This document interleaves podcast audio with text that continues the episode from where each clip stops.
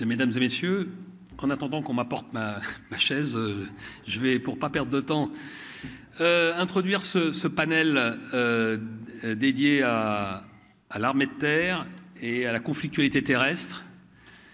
Dans un environnement, on en a déjà beaucoup parlé ce matin, qui se durcit,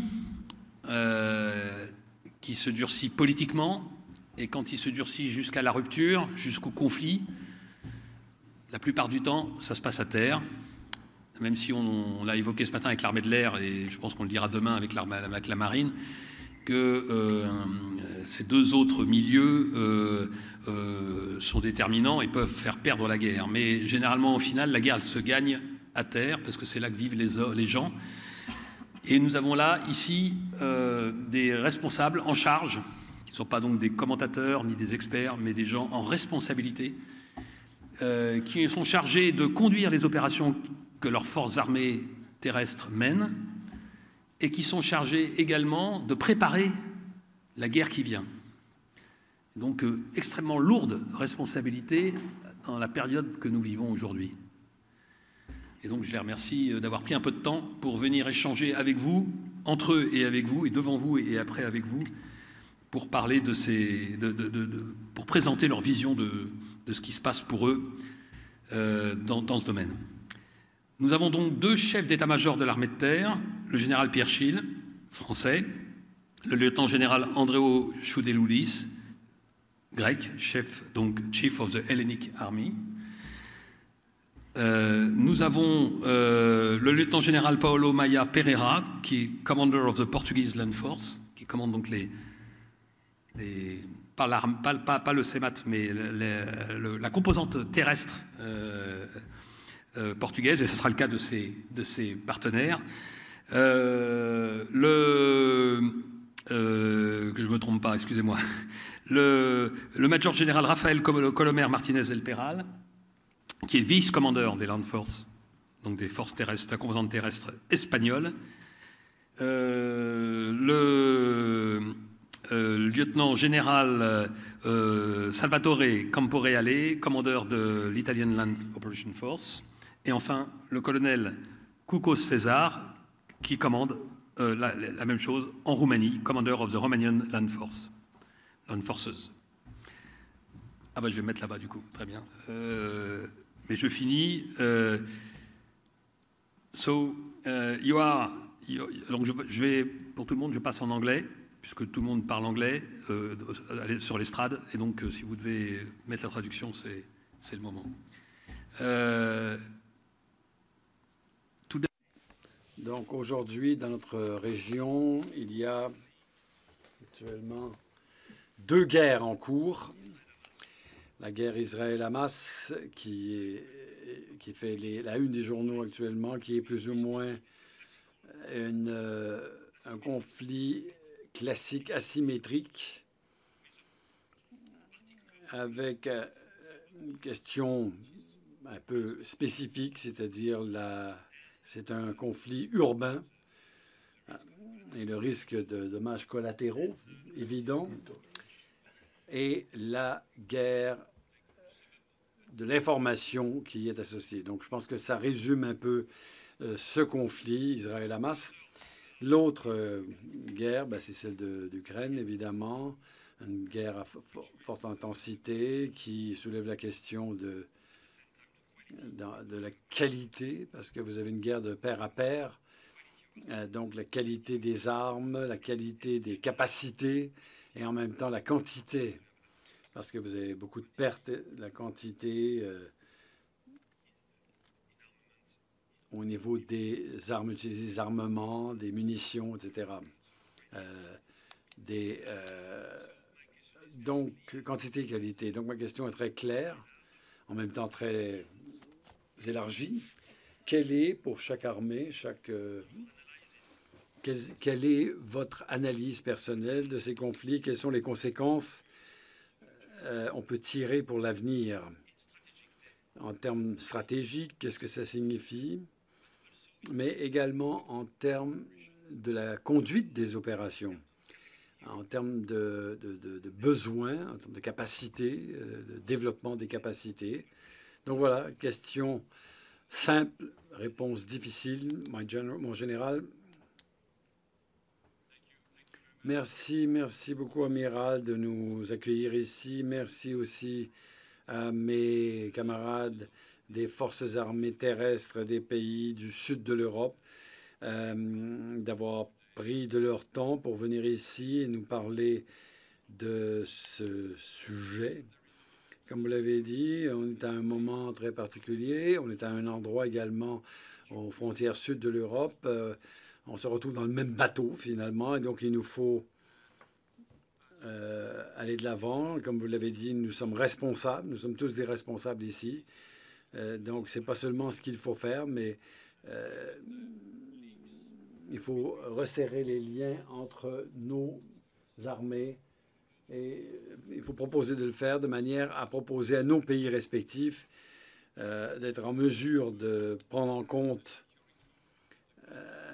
la sécurité de la, défense collective pour l'OTAN et l'Europe et également l'implication vis-à-vis de la mer Méditerranéenne et la rive sud de la Méditerranée et même au-delà.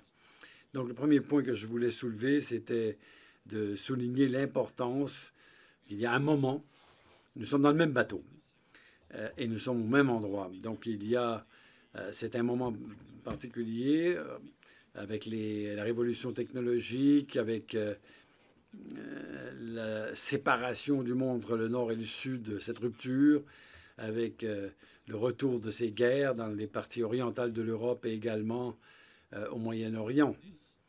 Donc, au Proche-Orient, ce moment, cette période nous conduit à, justement voir qu'il faut qu'on aille de l'avant nous, sommes dans une nouvelle ère stratégique et, il est important, il est urgent que nous euh, trouvions de nouvelles solutions.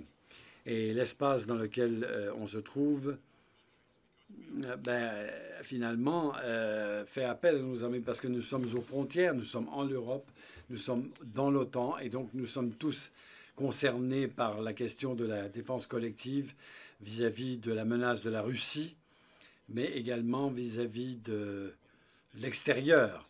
Et nous avons des liens tout à fait particuliers, des connaissances spécifiques, une histoire particulière et des responsabilités particulières vis-à-vis de ce nouvel espace. Et c'est la raison pour laquelle je souligne qu'on est dans le même bateau.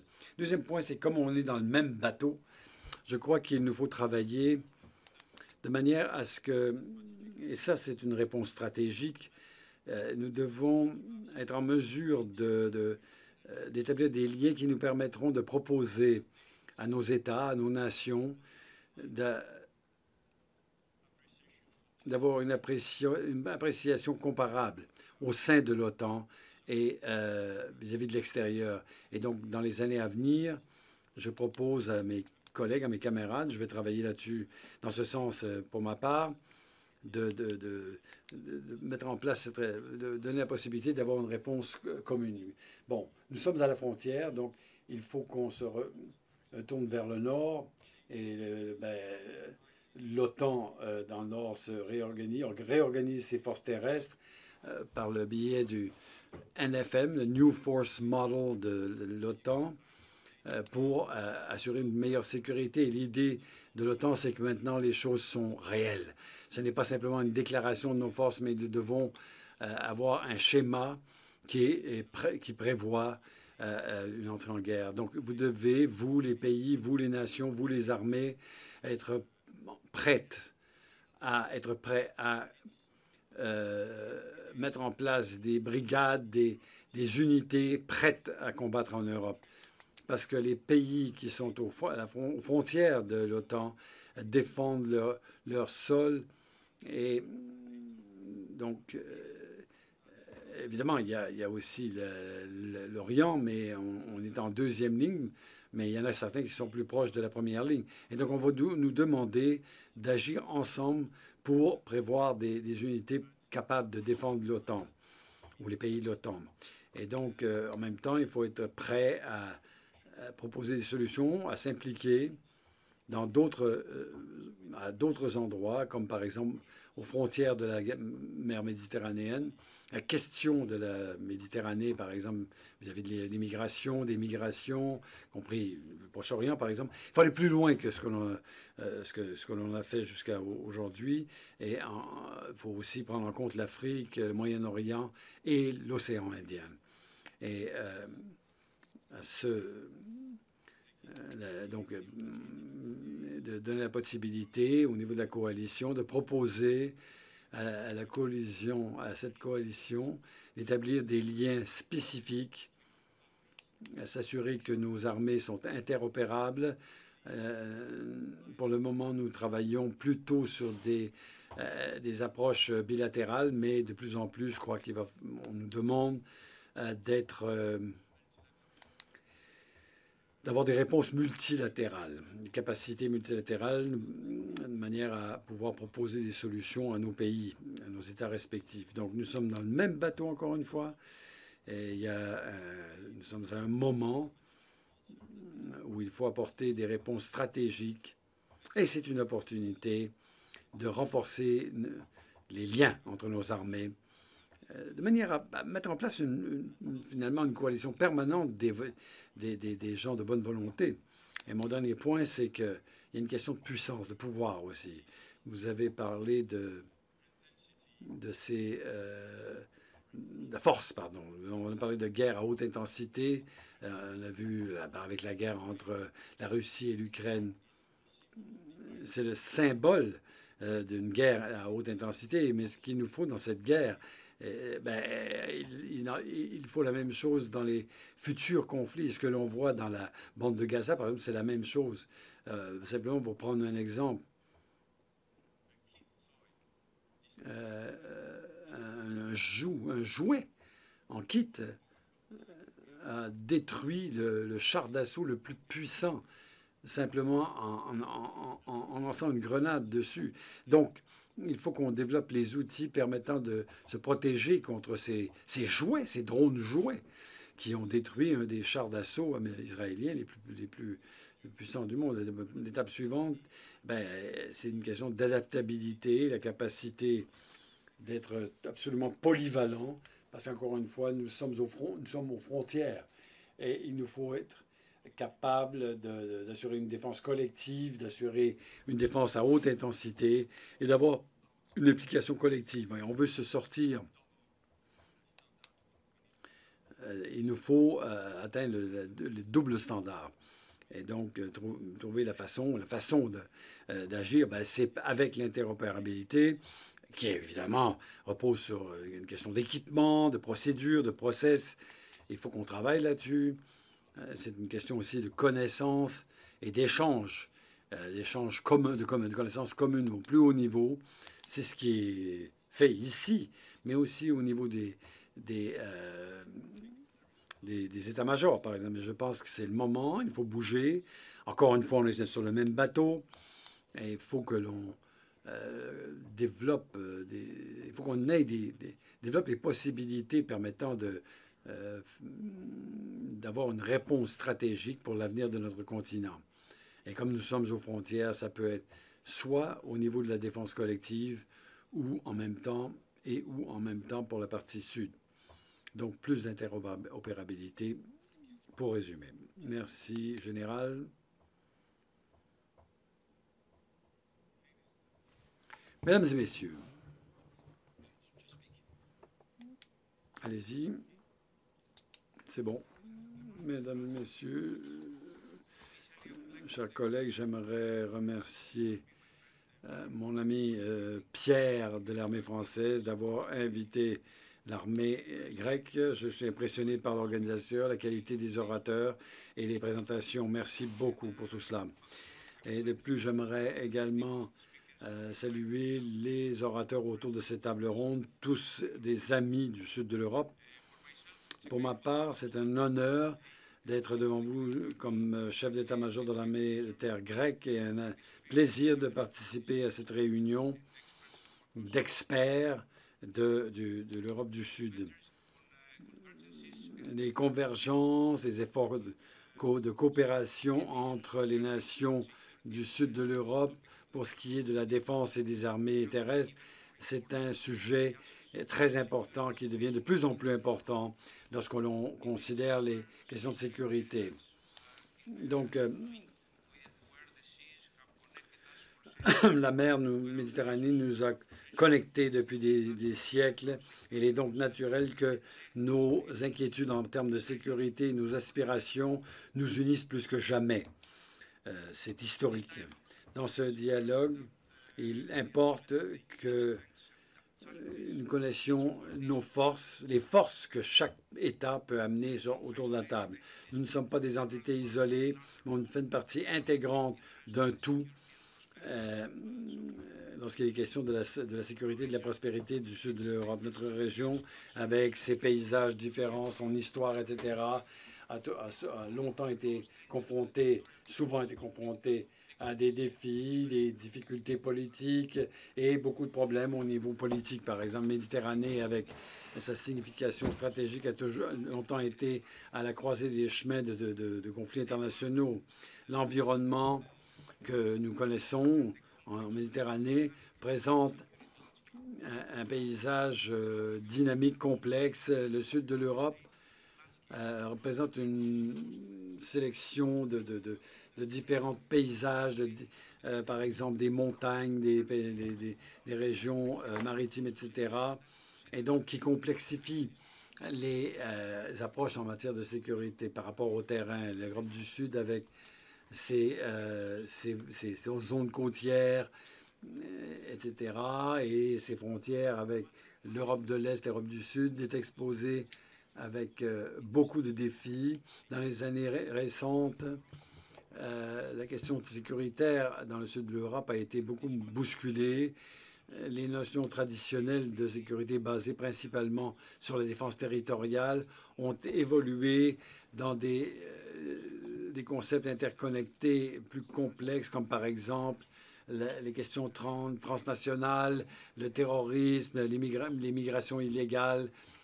Et, tout cela, on y est confronté quelle que soit notre région, l'émergence euh, de, guerres hybrides et de, et de menaces diverses ajoute à la complexité. Et le domaine terrestre ne se confine pas aux questions traditionnelles. L'importance euh, des actifs euh, de l'espace aérien ajoute encore des problèmes on, ne traite pas seulement de, l'aspect terrestre, mais également de l'air et, de l'espace. Donc, il y a des défis conventionnels, non conventionnels, qui sont tous interconnectés et interdépendants. Aujourd'hui, nous sommes à la croisée des chemins euh, où l'unité entre les pays du Sud n'est pas seulement souhaitable, mais impératif. C'est un impératif. C'est quelque chose auquel il faut réfléchir. Les défis auxquels nous sommes confrontés ne reconnaissent pas les, les frontières. Dans ce nouveau contexte sécuritaire, la résilience, la résilience, l'adaptabilité euh, sont des éléments essentiels pour protéger nos citoyens et sécuriser, sécuriser euh, nos frontières. Donc, euh, le développement et la prospérité de nos nations dépendent de cela. Dans ce contexte, nous devons exprimer notre engagement, euh, ce que l'on connaît, ce que l'on sait, ce que l'on veut. On, connaît la signification historique euh, de, de, nos nations, les grands empires, etc., qui ont euh, parsemé le cours de l'histoire. On connaît l'importance stratégique de l'Europe du Sud avec ses couloirs maritimes, etc., ses routes commerciales, etc. Cette connaissance ben, est importante pour justement assurer une bonne coopération pour faire face aux défis auxquels nous sommes confrontés. On sait également que les défis auxquels nous sommes confrontés sont multifaces. Elles basent des, menaces des États, aux menaces qui ne concernent pas nécessairement les États, euh, aux menaces hybrides, aux menaces de terrorisme, etc. Dans les zones. Donc, pour faire face à ces défis de façon efficace, il faut être bien informé, bien préparé. Nous voulons une Europe du Sud qui peut vivre dans un environnement de paix et de prospérité. Nous voulons que nos pays, nos nations et nos citoyens soient à l'abri des menaces, que ce soit sur Terre ou même dans l'espace. Nous voulons maîtriser le potentiel de nos régions et tirer avantage et, justement assurer le bien commun. Tout ça est possible, mais ça implique l'engagement, l'innovation. Nous devons nous adapter à l'évolution des menaces et euh, proposer différentes approches. Nous pouvons atteindre ces objectifs. Nous pouvons créer des liens forts entre nos forces armées. Nous pouvons partager nos meilleures pratiques, nos expériences. Nous pouvons euh, organiser des exercices conjoints qui vont améliorer notre interopérabilité, comme l'a dit mon ami Pierre. On peut investir dans les technologies, dans différentes capacités nous permettant de faire face aux, menaces euh, émergentes.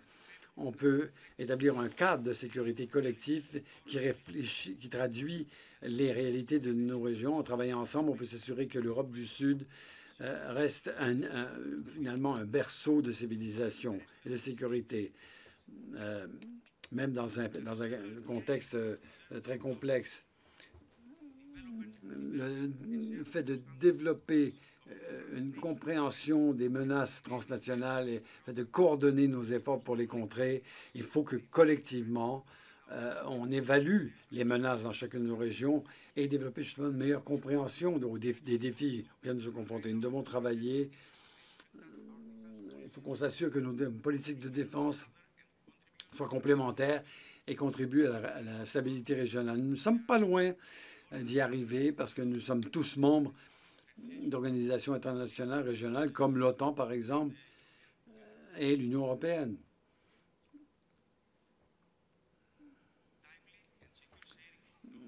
Donc, euh, le, renseignement également très important dans la lutte des menaces. Il faut qu'on améliore cette coopération au niveau de l'intelligence et du renseignement organiser encore une fois des exercices euh, conjoints. On peut améliorer l'interopérabilité de nos forces armées pour répondre aux crises. L'investissement dans la recherche et développement pour des capacités de défense euh, modernes, sophistiquées, y compris une surveillance euh, accrue, par exemple, des systèmes d'alerte précoce, de manière à ce qu'on soit prêt à faire face aux menaces. Donc, faut qu'on renforce les liens régionaux et développer la confiance. Les changements climatiques, par exemple, euh, euh menacent, euh, ce sont une menace également. Il faut également que l'on étudie finalement les changements du niveau de la mer, par exemple, l'impact que ça a sur la sécurité. Il faut être très pratique sur toutes ces questions. Développer une approche unifiée à la gestion des crises c'est essentiel pour la stabilité de la région, de se soutenir mutuellement. au niveau du développement, l'amélioration de nos capacités peut renforcer la résilience de nos nations. En conclusion, bon, il y a beaucoup de défis à relever, mais le chemin du succès est clair. Le dialogue, l'engagement mutuel, etc., nous pouvons dépasser et vaincre ces défis et assurer la sécurité du sud de l'Europe. Euh, moi, je, euh, j'attends avec, euh, avec plaisir, justement, les résultats des discussions de cette table ronde. Euh, je pense qu'ensemble, on peut faire de grands pas pour arriver à assurer un, sud de l'Europe résilient, sécurisé, etc. Bon, je vous remercie. Bon, la question est très, très large, donc j'espère que mes réponses seront à la hauteur. Merci beaucoup. Merci, Général. Thank. Merci, merci à l'organisation pour cette euh, perspective stupéfiante, stupéfiante et ces possibilités qui nous sont données de parler de l'approche de, des, de, de, des conflits terrestres. Merci, euh, euh, général. Donc mon objectif est de vous donner notre point de vue. Et la première chose sur laquelle je souhaite insister,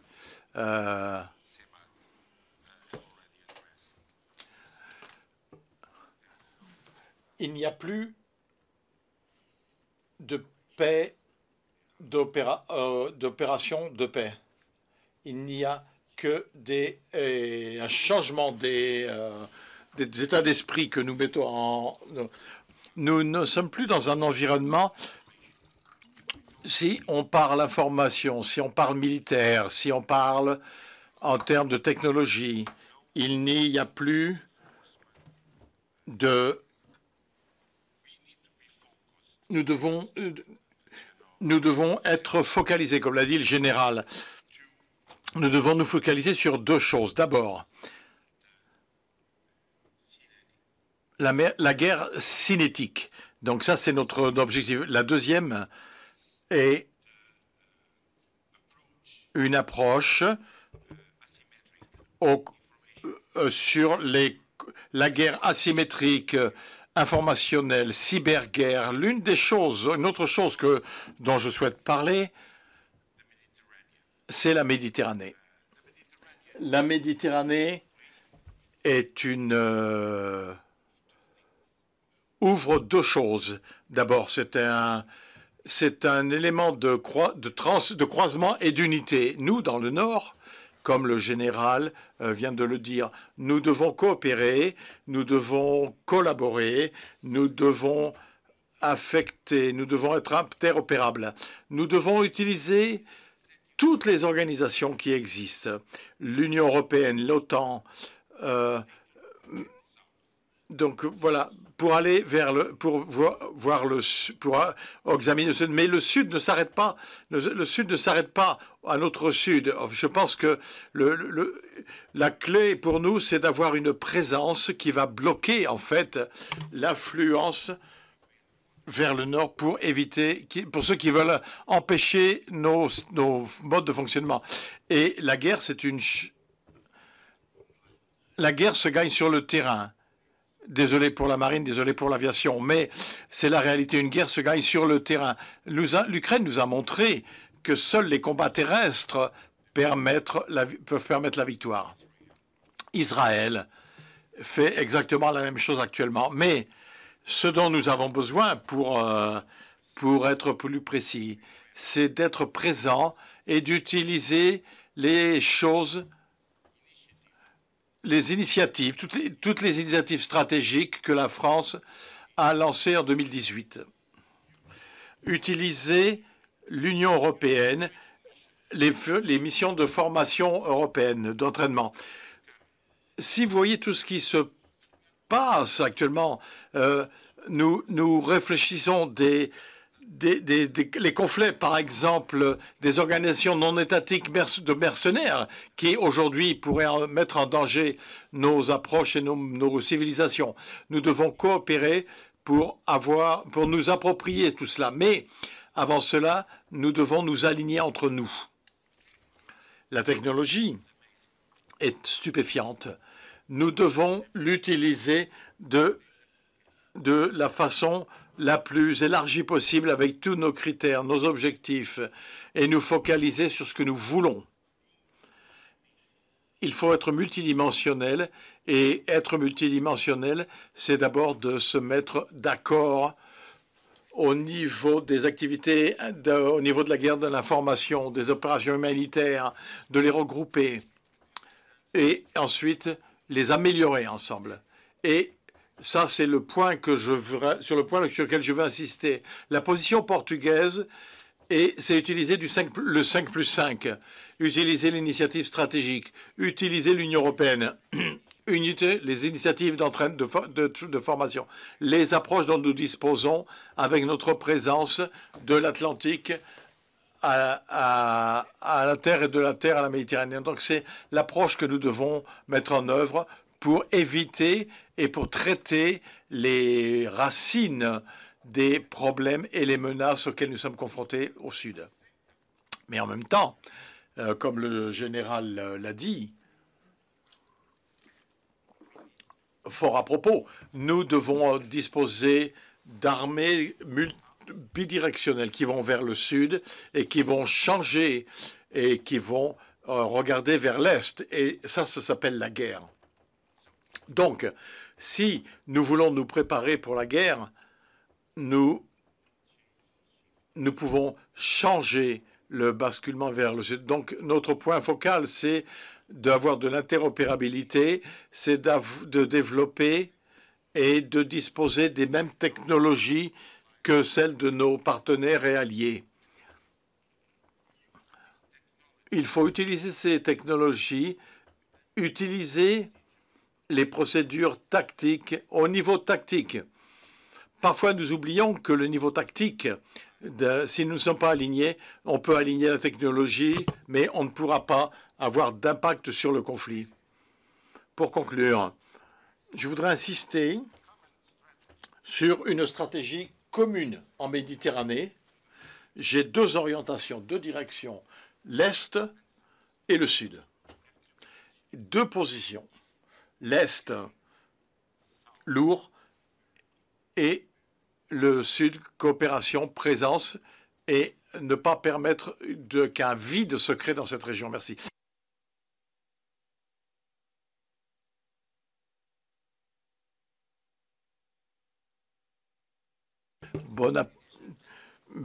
Mesdames et messieurs, bonjour. Tout d'abord, merci beaucoup à, la FMS pour, pour l'organisation de cette table ronde et nous donner la possibilité de discuter, de partager et d'écouter d'apprendre sur les, les, idées de nos alliés, les solutions, les menaces et les peurs et les espoirs euh, euh, qui euh, se trouve dans la Méditerranée du Sud. Les temps sont de plus en plus difficiles, comme vous le savez, et je ne voudrais pas éviter, je vais éviter de répéter ce qui a déjà été dit, parce que je suis globalement d'accord avec tout ce qui a été dit, particulièrement concernant l'interopérabilité. Nous sommes dans le même bateau et nous sommes dans les mêmes endroits, et c'est quelque chose qui est absolument nécessaire. Mais je voudrais euh, euh, orienter mon propos sur quelque chose qui n'a pas été vraiment discuté dans l'environnement militaire, c'est à savoir qu'il est important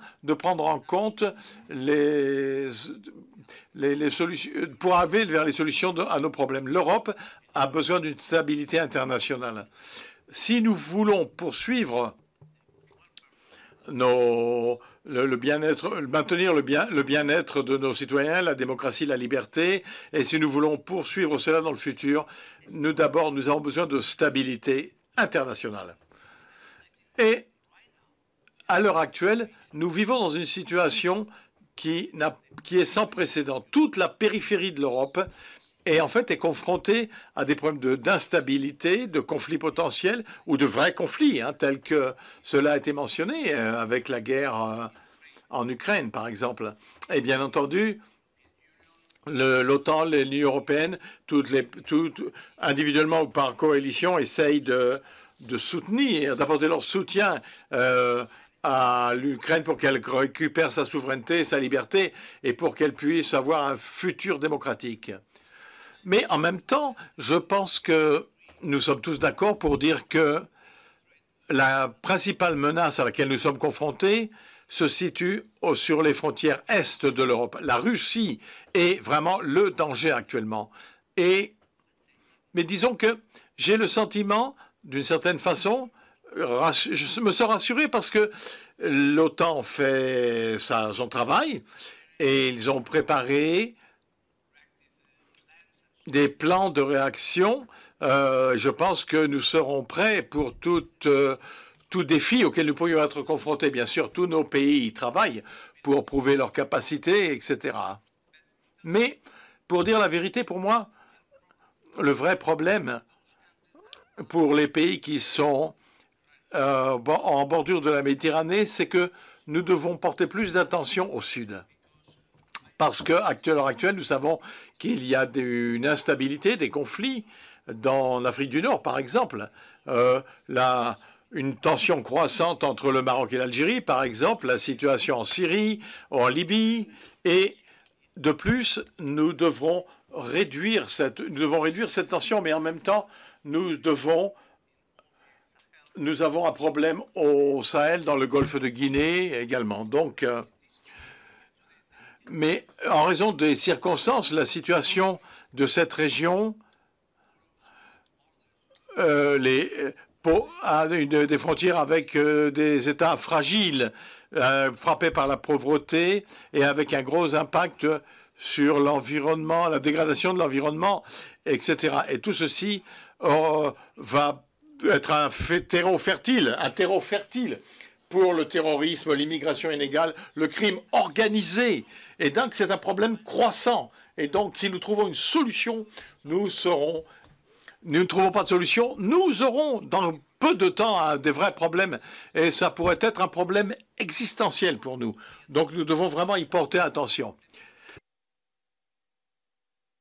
Donc, euh, si on regarde les menaces à la frontière est de l'Europe, plus ou moins tous les pays ont une perception similaire du problème. Bien entendu, ce n'est pas la perception des États des Balkans ou en Espagne, euh, mais c'est différent. Mais à la fin, nous avons une approche similaire et une seule solution stratégique et, un seul, et nous sommes prêts pour une défense collective. Le problème, c'est que dans notre, à notre sud, euh, la perception est assez différente. Mais les pays d'Europe du Nord ne comprennent pas, ne comprennent pas véritablement le, notre perception, parce qu'elle est totalement différente de la leur. Par exemple, en Espagne, sur une base quotidienne, nous avons de l'immigration illégale dans, les îles Canaries, ou en Italie à, Lampedusa, ou en Grèce avec euh, la mer Égée, ou la frontière avec la Turquie, et en Grèce et ailleurs. Donc, la question qui se pose, c'est, vous savez que les États-Unis se sont focalisés également sur la Chine et le Pacifique. Bien entendu, ils surveillent la frontière est de l'Europe, mais ils ne sont pas vraiment concernés par l'Afrique en tant que telle. Et pour moi, avec cette perception différente des menaces, nous devrions faire des efforts pour faire en sorte que tous les pays européens adoptent la même compréhension, la même perception de cette complexité. Et je pense que nous devrons travailler dur. Mais je pense que tous les pays représentés ici, euh, nous avons une compréhension claire du problème, un vrai problème. Et je suis d'accord avec euh, vous, Général. La question, c'est pour le moment, nous savons que nous aurons un problème, mais je ne sais pas si nous aurons la solution. D'un point de vue militaire, je suis d'accord avec vos déclarations, etc. Mais, la question, c'est que, selon moi, si nous créons un cordon sanitaire,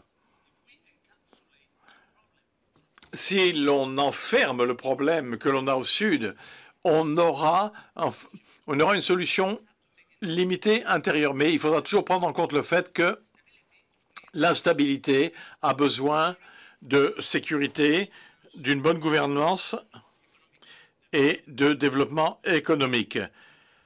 Si, et pas seulement des militaires dans nos pays. Donc si les militaires de nos pays n'appliquent pas de solution intégrale prenant en compte tous ces facteurs, nous ne trouverons pas de solution et nous, nous, nous pourrons avoir un succès à court terme, mais les, les problèmes continueront à croître sur le long terme. Et nous devons aller aux sources des problèmes. Merci.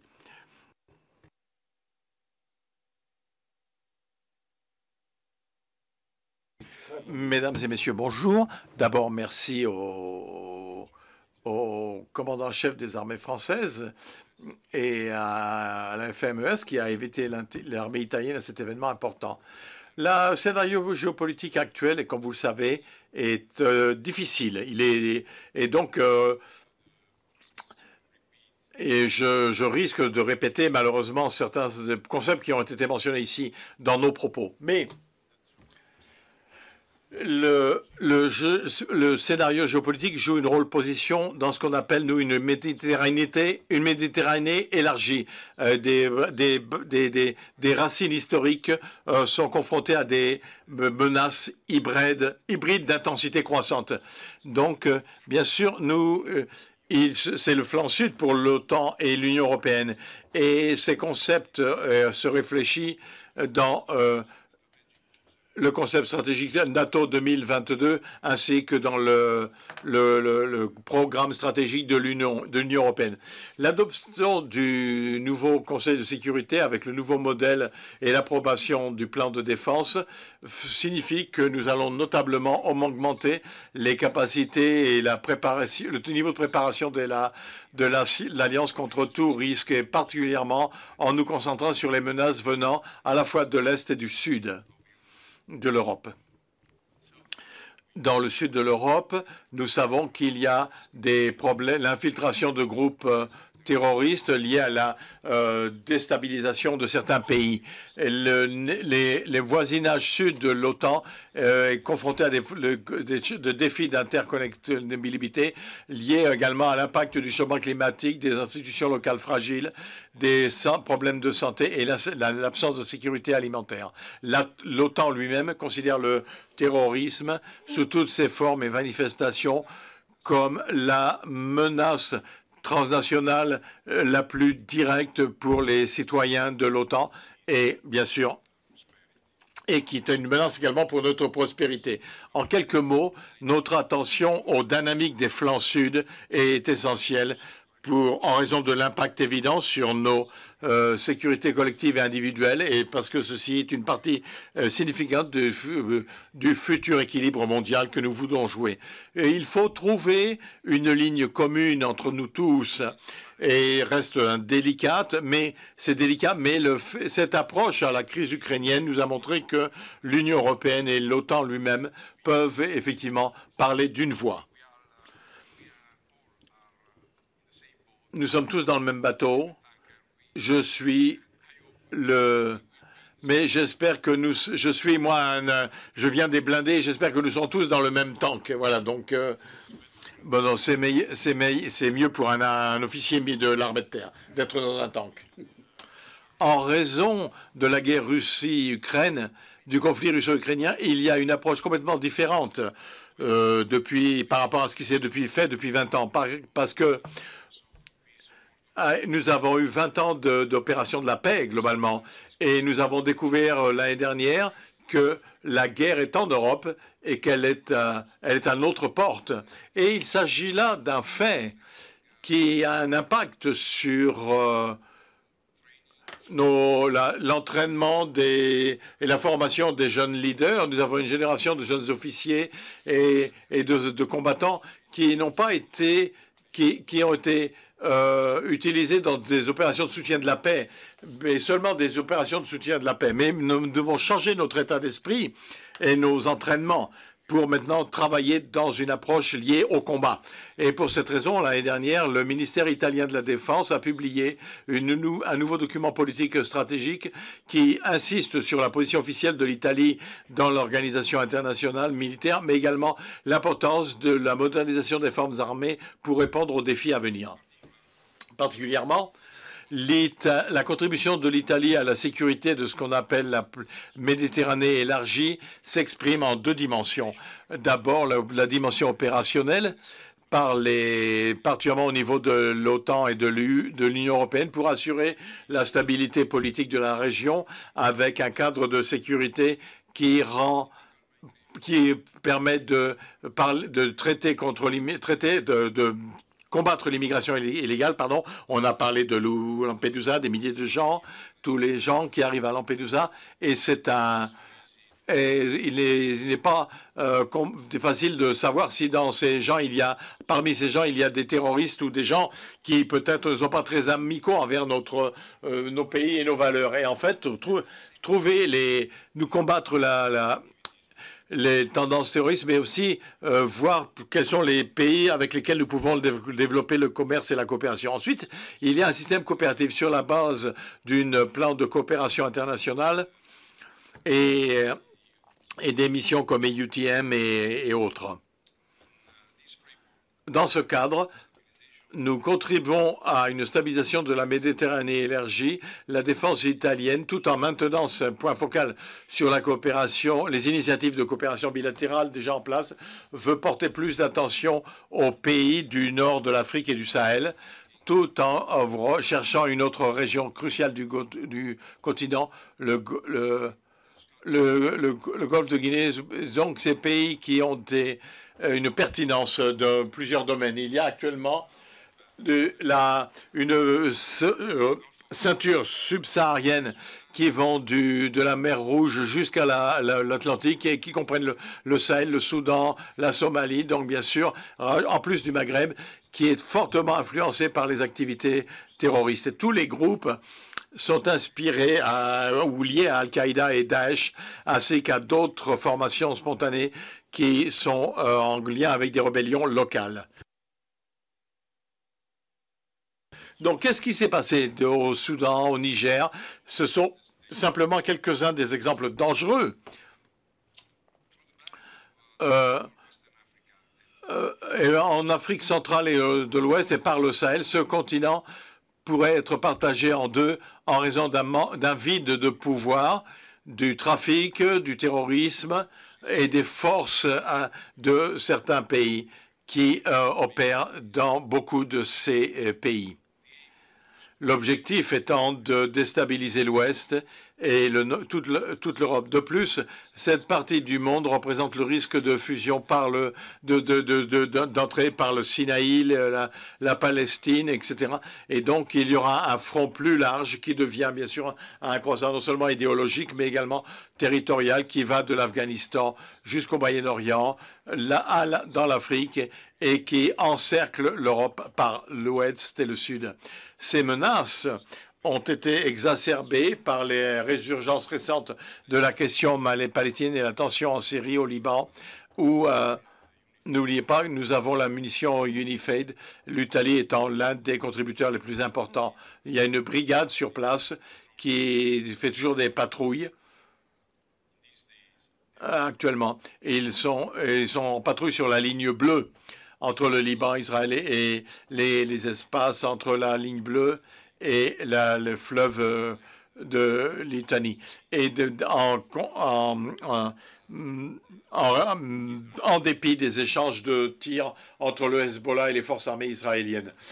Je dis que ces menaces et, les risques pour l'Alliance, qui ont qui nous inquiètent déjà pour la, la guerre en, raison de la guerre en Ukraine et bien sûr qui menace le système de l'OTAN et de l'Europe. En quelques mots, il est de plus en plus évident que les futures dynamiques de ces guerres terroristes vont, ne, ne, vont continuer à, endommager l'Europe. Et donc, nous sommes ici pour protéger l'identité européenne, nous opposer à l'émergence de radicaux qui veulent s'associer avec l'immigration et l'intégration de populations diverses dans un continent qui a une faible croissance démographique. En conséquence, il serait particulièrement important pour l'Ouest de surveiller ce qui se passe euh, sur le théâtre international, ce qui veut dire la, remontée de ces des autocrates et des systèmes non démocratiques.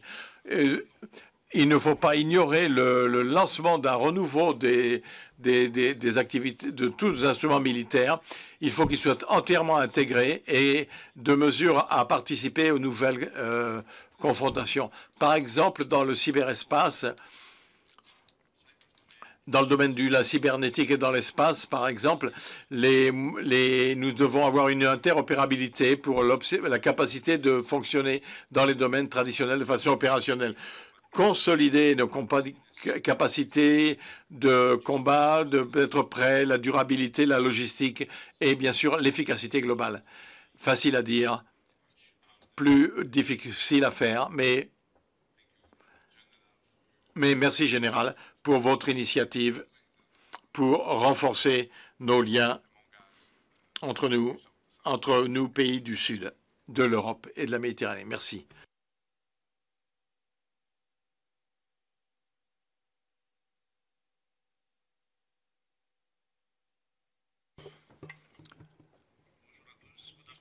Bonjour, colonel Sozar Kokosh, euh, général en chef des forces euh, de terrestres roumaines. Euh, amiral généraux, directeur général Pascal Oster, mesdames et messieurs les officiers, mesdames et messieurs, en vos titres et fonctions. Euh, c'est un honneur pour moi de m'adresser à vous dans ce forum pour parler des questions actuelles et les défis euh, liés au domaine militaire. Nous apprécions le fait que la France euh, tienne cette conférence dans la très belle ville de Toulon, sur les rives de la Méditerranée, et je voudrais vous remercier pour cette invitation, vraiment. La sécurité européenne est en étroitement liée à la stabilité de la région méditerranée, y compris le Moyen-Orient et l'Afrique du Nord. En conséquence, la, la, dimension de la sécurité méditerranéenne est l'un des composants les plus importants de la sécurité européenne actuellement. Aujourd'hui, pour la Roumanie, les grands défis viennent de la situation euh, de la mer Noire mais il faisant partie de l'OTAN et de l'Union européenne, mon pays ne peut pas être indifférente à la situation de sécurité en Méditerranée dans toute sa complexité, que nous parlions de menaces liées à l'immigration illégale, au terrorisme, aux attaques cybernétiques ou à la situation actuelle dans les Balkans de l'Ouest ou la guerre dans la bande de Gaza.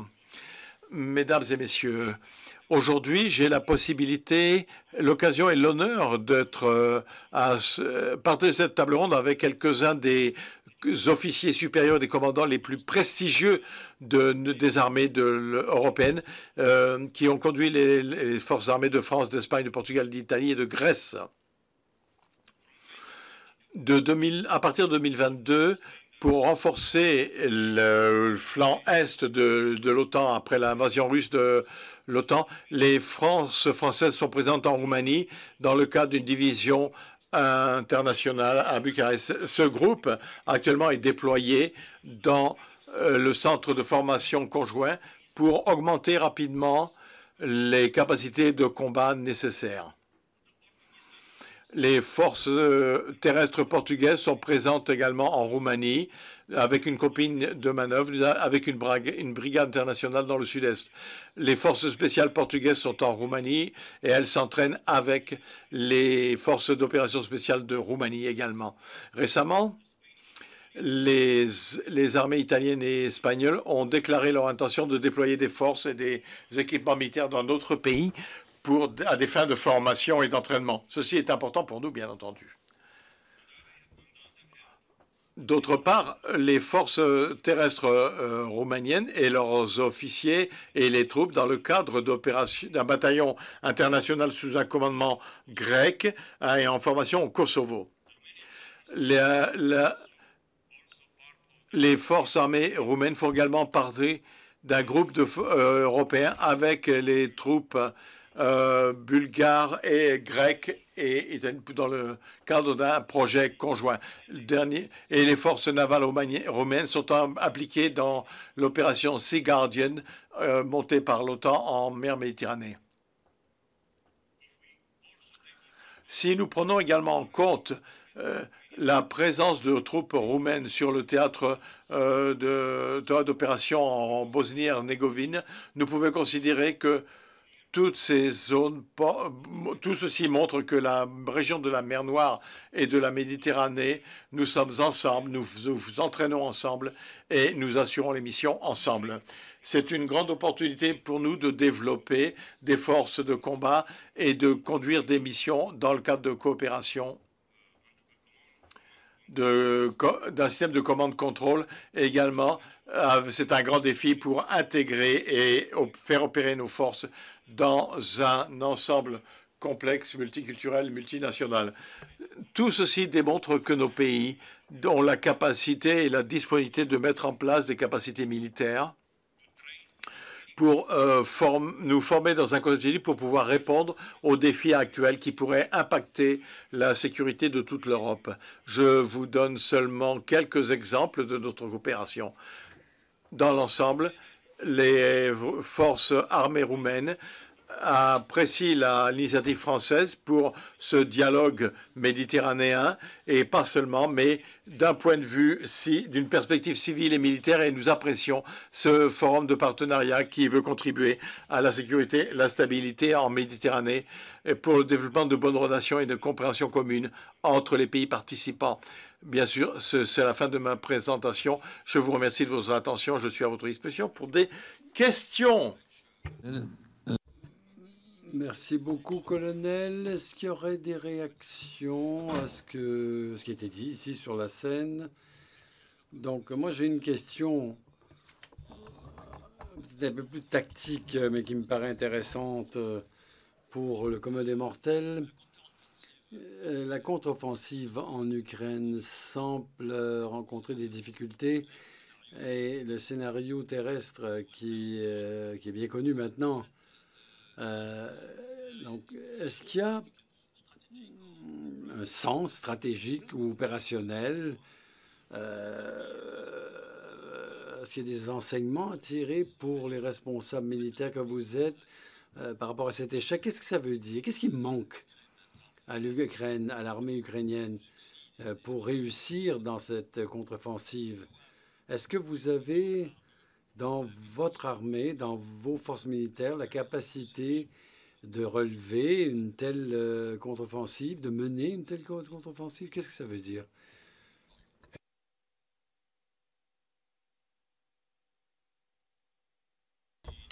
Pendant le, euh, FMS, euh, vous avez organisé un forum, pardon. on disait qu'il semblerait que l'offensive euh, finalement remplace la défense, excusez-moi. Je pense que c'est exactement le contraire de ce que nous... Bon, les autres peuvent commenter.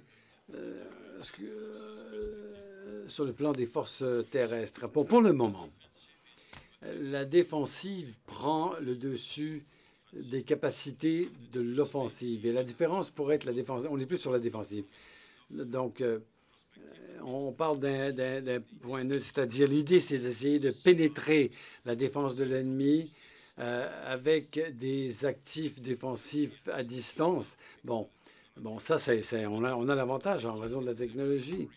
Mais euh, le, fait de prendre un territoire à l'adversaire, c'est plus difficile maintenant euh, que de défendre le terrain.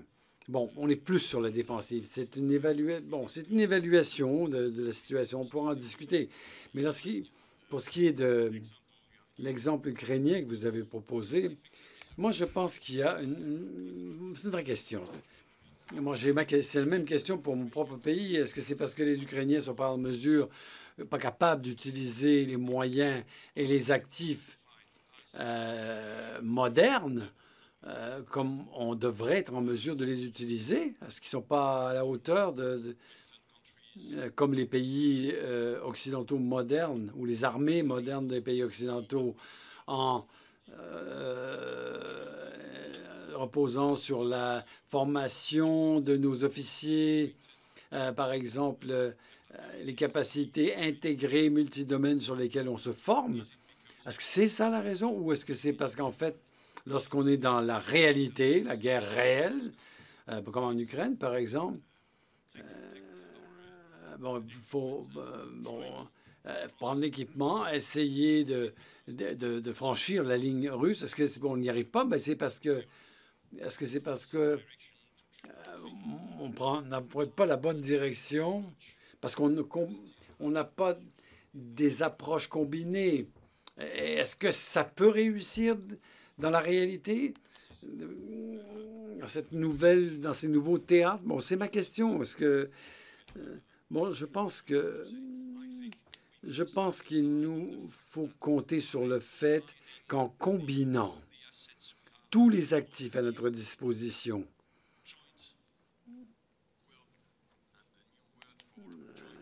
avec euh, des efforts conjoints, c'est-à-dire une intégration multisectorielle, euh, ça donne encore la possibilité. Si vous avez un bon... Euh, si vous avez les forces permettant de franchir les lignes ennemies. Alors, voyons ce que, ce que, voyons ce que les Israéliens vont faire dans la euh, bande de Gaza. Ça peut être un contre-exemple par rapport à... Mais c'est une vraie question qui subsiste. Bon, j'aimerais discuter avec mes contreparties euh, souvent. Euh, on dit qu'en Europe, en général, on a oublié on, s'est distancé par rapport aux, opérations militaires euh, réelles.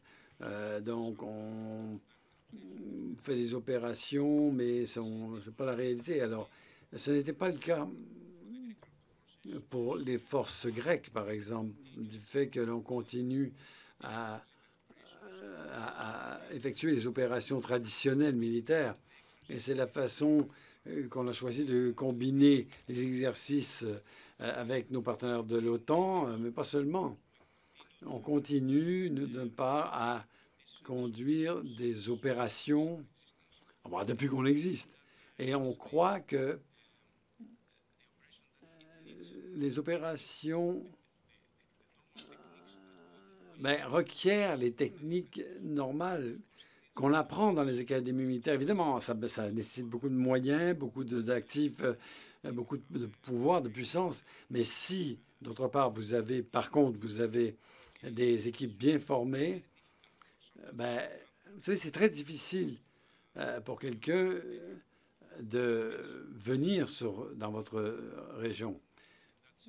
Ça veut dire que dans cette, zone donnée, il y avait un manque de formation, un manque de technologie et il y avait un manque également de commandement. Bon, évidemment, l'évaluation euh, qu'on a ben, était un peu euh, datée, peut-être un peu. Et donc, euh, on avait une mauvaise évaluation. Si on regarde ce qui se passe en Israël, c'est totalement différent. Ce n'est pas une opération militaire traditionnelle, c'est totalement différent. Maintenant, si on revient à votre question,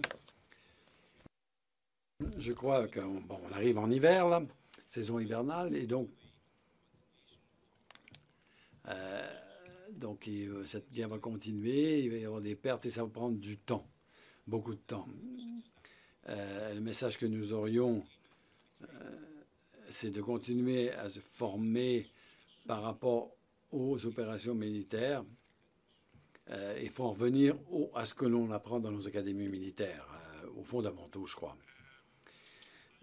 bon, je voudrais revenir au multidomaine, multisectoriel. Et je pense que lorsque les multidomaines a été, euh, est apparu comme concept stratégique, ce que l'on a pu voir, ce qu'on a vu en Ukraine, et avec une guerre à, haute intensité euh, auquel on doit être préparé, ben c'est le, le, multidomaine doit être généralisé jusqu'à tous les niveaux parce que l'on parle d'une guerre informationnelle, euh, de la prise de conscience culturelle, des droits de l'homme, des droits de l'humain, des actions humanitaires. On parle de la conjonction de, euh, du politique, euh, des capacités, de soutien, de, la santé, les nouvelles choses qui rentrent dans le théâtre d'action. Et, et, là, à ce moment-là, Donc, la conjonction de ces nouvelles dimensions où personne n'est laissé sur le côté, il n'y a aucun service qui est laissé de côté. Il donc, ceci, bon, il y a l'environnement informationnel euh, qui joue un rôle énorme, et donc il faut il faut avoir plus d'unités qui doivent qui doit commencer au niveau stratégique et justement aller vers la formation, le leadership, tout ce qui est clé sur le théâtre d'action.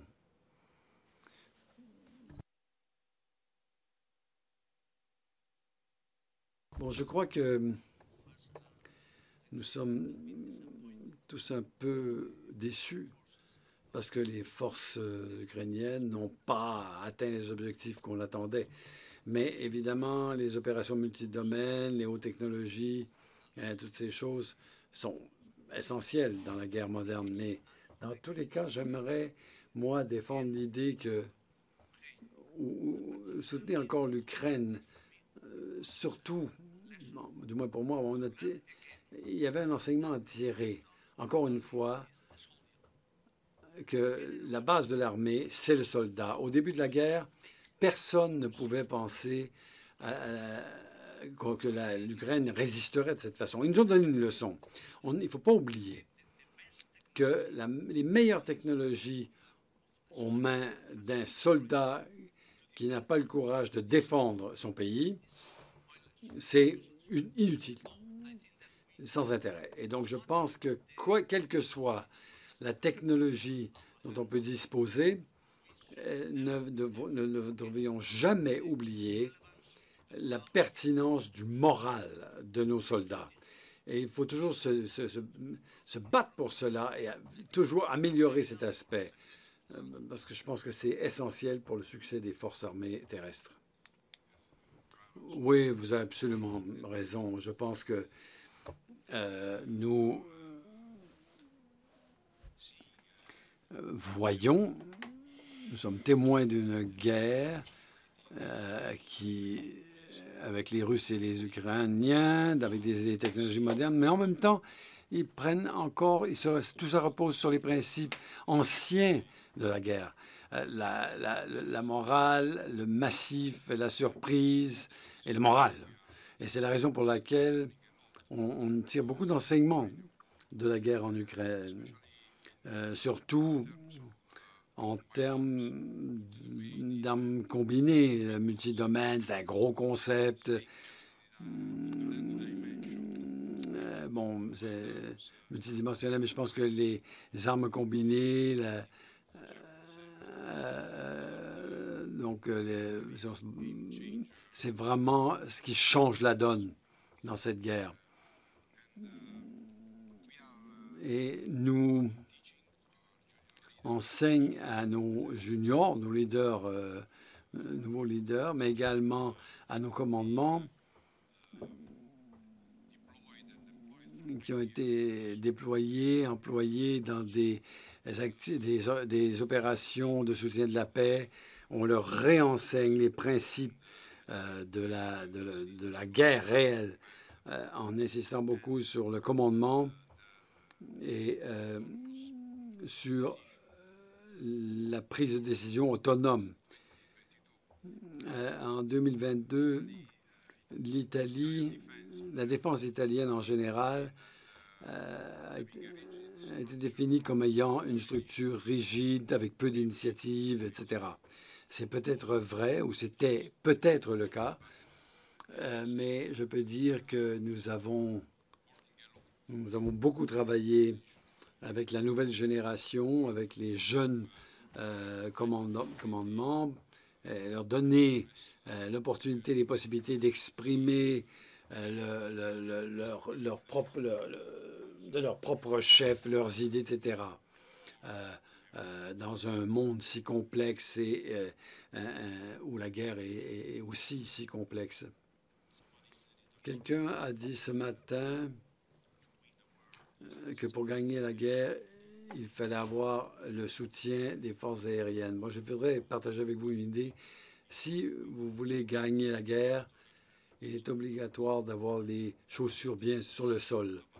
Les bottes sur le sol, ça veut dire des nouvelles capacités. Des capacités, ça veut dire du bon équipement, le personnel, la formation, le contrôle commande et l'interopérabilité. Même chose pour l'armée ukrainienne, l'armée roumaine, etc. Donc, merci. Ah, peut-être une autre réaction, commentaire? Oui, je voudrais euh, vraiment euh, féliciter le chef d'état-major ukrainien qui a publié un document très important, très intéressant il y a dix jours sur la situation et euh, à propos de l'innovation et sur les actifs, les moyens euh, dont il aurait besoin pour faire la différence euh, vis-à-vis des Russes, en prenant en compte la, situation dans laquelle ils se trouvent confrontés. Vraiment un document très intéressant. On est en train de l'étudier parce qu'il est responsable. Il est en guerre. Et donc, l'évaluation qu'il fait est vraiment de première importance, même si nous devons euh, regarder, prendre beaucoup de précautions lorsqu'on étudie cette situation parce qu'il y a des éléments qui, euh, qui ne peuvent pas être repris, mais euh, des éléments qui ne peuvent pas être repris, mais des, certains autres éléments caractéristiques de cette région du monde. Donc, mais je pense qu'il faut rester, garder nos distances, mais je pense que ce document euh, est vraiment très intéressant. Je vous le conseille. Merci beaucoup. Vous avez répondu à vraiment pas mal des questions euh, qui sont proposées à l'écran. Alors, une question peut-être plus spécifique qui, qui, est, qui, été, qui est revenue à plusieurs occasions, c'est l'impact de la dissuasion nucléaire française euh, sur une telle coopération. Comment Donc, euh, je, en général, euh, une question qui s'adresse à vous, mais j'en ai une autre qui est plus en ligne avec ce dont, dont on a discuté avant. C'est quelle pourrait être vraiment l'innovation en termes de capacité qui pourrait faire la différence dans cinq ans, peut-être plus, cinq ou dix ans. Euh, dans un avenir proche, par exemple, qu'est-ce qui pourrait faire la différence en termes de, je sais pas moi, quelque chose de nouveau qui permettrait de changer la donne? Réponse peut-être rapide sur la question de la dissuasion, nucléaire. Ben, je vais faire une longue réponse sur la dissuasion nucléaire. Vous savez que la dissuasion nucléaire, euh, le, point à la base de cette dissuasion nucléaire, c'est le fait que le niveau à partir duquel la dissuasion nucléaire commence à, être prise en compte, c'est vraiment à la base de la dissuasion. Donc il n'y a pas de limite très claire sur l'intérêt vital d'une dissuasion nucléaire. Et, le président de la République, lorsqu'il parle de cela, il a des mots très précis, euh, euh, pas où, il met les limites, mais sur ce, qu'il dit. En fait, il dit qu'il n'y a aucune, en aucun cas, s'il pense que l'intérêt vital de notre pays peut être euh, en jeu, bon, dans une situation où, l'intérêt vital des pays euh, voisins serait impliqué. Donc, il y a une position très claire. Alors, pour ce qui est des forces terrestres euh, qui disposent de la dissuasion nucléaire, bon, ça a été justement adressé par le président de la République dans son dernier discours sur la dissuasion. en fait, c'est une question d'adossement. Enfin, le terme est en français.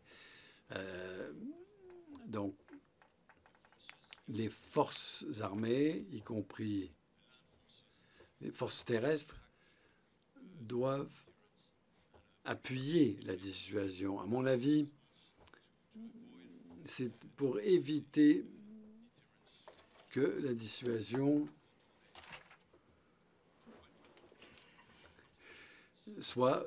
Lorsqu'on parle de la dissuasion, il faut être très précis. Je, je préférerais peut-être parler en français. Euh, ben, euh, c'est que les forces armées terrestres euh, doivent permettre d'éviter que la dissuasion prenne le pas.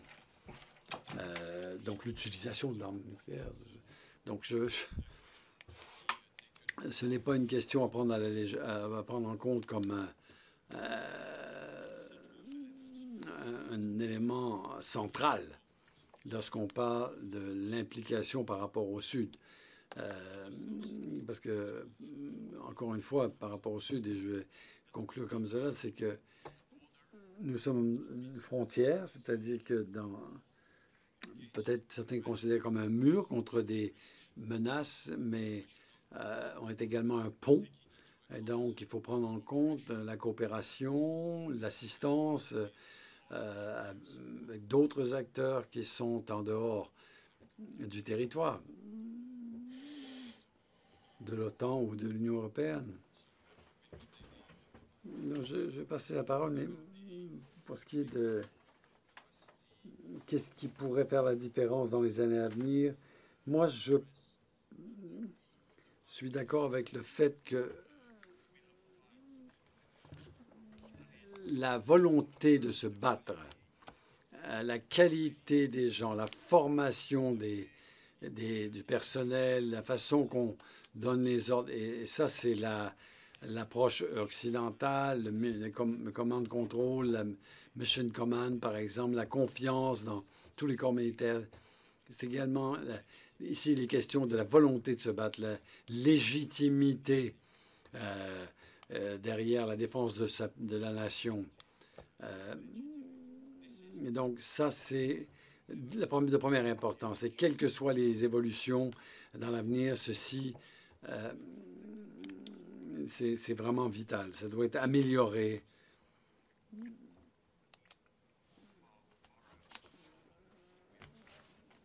Donc, quels, sera quels seront les éléments vraiment de rupture?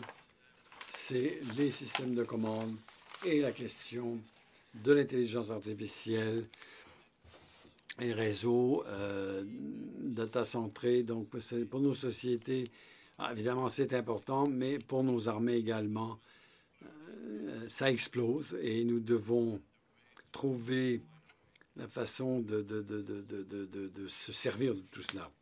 Moi, je pense que lorsque l'on voit les opérations en Ukraine et dans la bande de Gaza, une question de transparence sur le champ de bataille.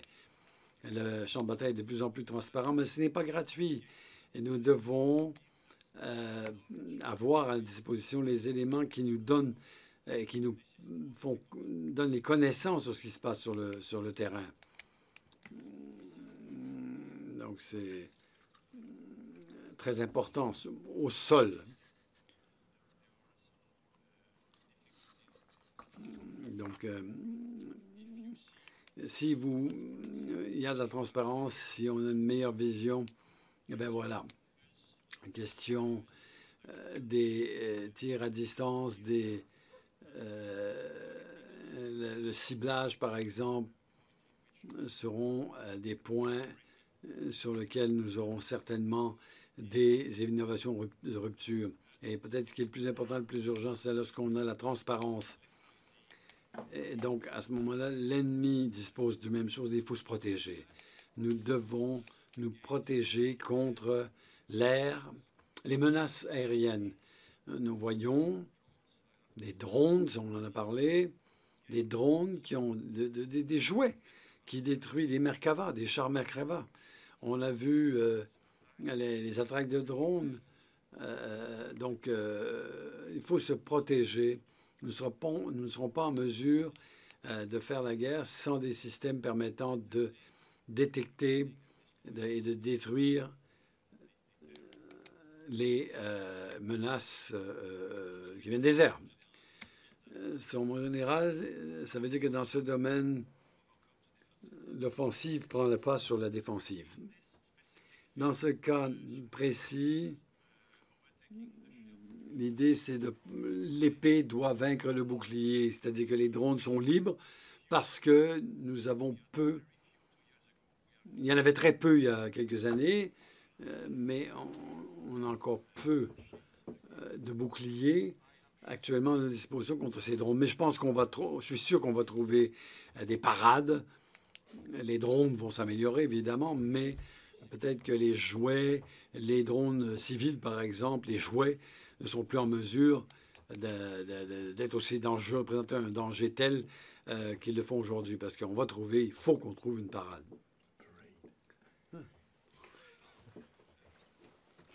Donc, euh, j'avais une blague euh, comme une une blague. C'est qu'il n'y a pas de supermarché où on peut acheter nos, nos équipements. Donc, si on veut s'améliorer, on a besoin de temps. Je suis d'accord avec vous. Il nous faut 5 à 10 ans si on veut changer quelque chose, si on veut changer les systèmes, mais également si on veut former nos personnels pour pouvoir les utiliser au mieux. Donc, je suis totalement d'accord avec Pierre quand il dit que la troisième dimension, l'air, hein, l'aérien est quelque chose dont on prendre en compte euh, pour l'avenir proche. Même maintenant, on travaille beaucoup là-dessus aujourd'hui. Euh, soit bilatéralement, multilatéralement, c'est quelque chose qui, qu'on doit, auquel on doit faire face. Et, bon, pour survivre, la, première étape des, opérations, c'est très la plus importante, mais également, il faut, soutenir le rythme. Et pour faire en sorte que tous ces systèmes, pour avoir tous ces systèmes, il faut de l'argent. Et euh, on a devant vous quelqu'un qui, vous avez devant vous quelqu'un qui, mon pays dépense plus de 2% de notre PIB euh, depuis plusieurs années dans le militaire. Donc c'est très cher euh, de, maintenir ces forces armées dans l'État. C'est vraiment quelque chose de très, très coûteux si vous voulez avoir des réelles forces armées dignes de ce nom. Alors, quelle est la vision pour les 5-10 prochaines années? D'abord, on a tous, euh, en tant que l'OTAN et pays européens, il faut trouver la manière ou comment on peut arriver à être au même niveau, euh, que tous nos systèmes soient interopérables.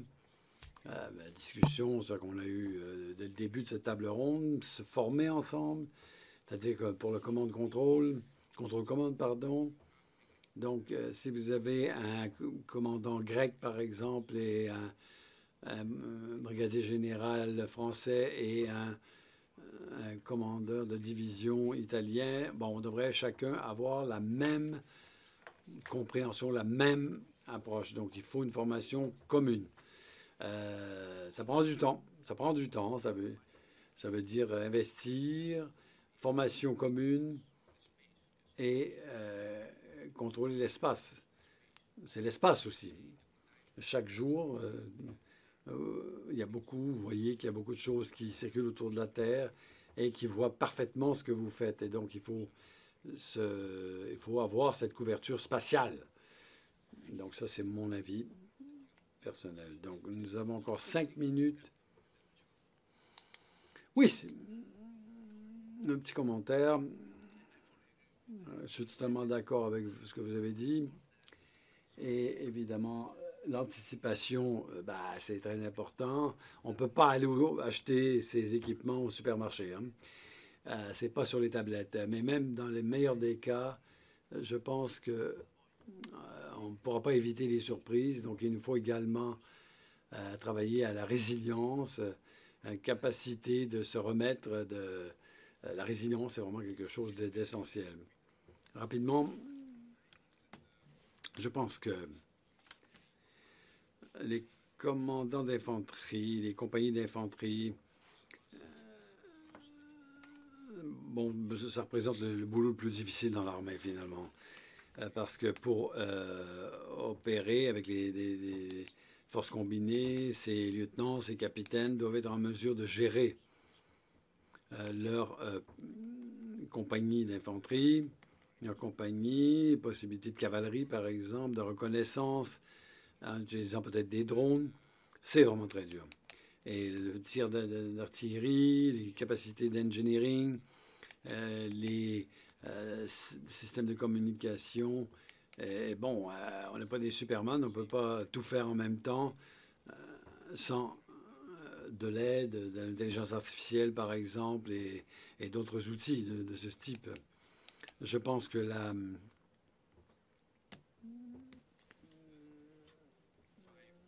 dans 5-10 ans, comme vous le dites, nous devons améliorer toutes ces capacités euh, permettant d'aider les militaires, les jeunes commandants, les jeunes officiers, euh, justement d'approcher le multidomaine finalement, de maîtriser cet espace. Et c'est réellement une mission euh, majeure pour nous tous. Je suis totalement d'accord avec vous tous, mais je prendrai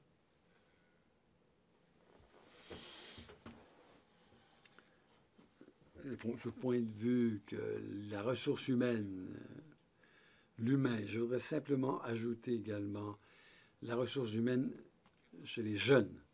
On ne peut pas penser à notre avenir sans avoir une bonne connaissance, une bonne compréhension du fait que mon lieutenant mes lieutenants euh, voient les choses différemment de ce que moi je voyais quand j'étais lieutenant. Donc je dois casser cette, euh, cette, ce problème et me mettre à leur place, de, de, de rentrer dans leur esprit, d'avoir leur vision. Et ça, c'est, un, je pense, une façon, une rupture importante. Donc, merci beaucoup, général, mais général. Et une chose qui m'a frappé peut-être ici, c'est que pour terminer, je suis probablement seul, pas seul. Je, je sens le poids sur vos épaules la façon dont vous euh, soulevez les questions de en préparation de la prochaine guerre terrestre. Euh, moi, ben, personnellement, je sens que la gravité, euh, sérieux de vos, de vos façons de parler, comment vous cherchez à préciser vos idées, ça, ça montre, ça nous montre que, on, sait tous, mais on le sent, que la probabilité d'une occurrence euh, d'une guerre euh, euh, pour les gens qui sont sous votre commandement est beaucoup plus proche aujourd'hui qu'elle était il y a 5-10 ans. Je pense que l'état d'esprit aurait été totalement différent dans un même panel il y a 10 ans. Je suis assez âgé pour le savoir parce que j'ai participé à ce type de panel il y a 10 ans. Donc maintenant, c'est une autre question. Merci beaucoup.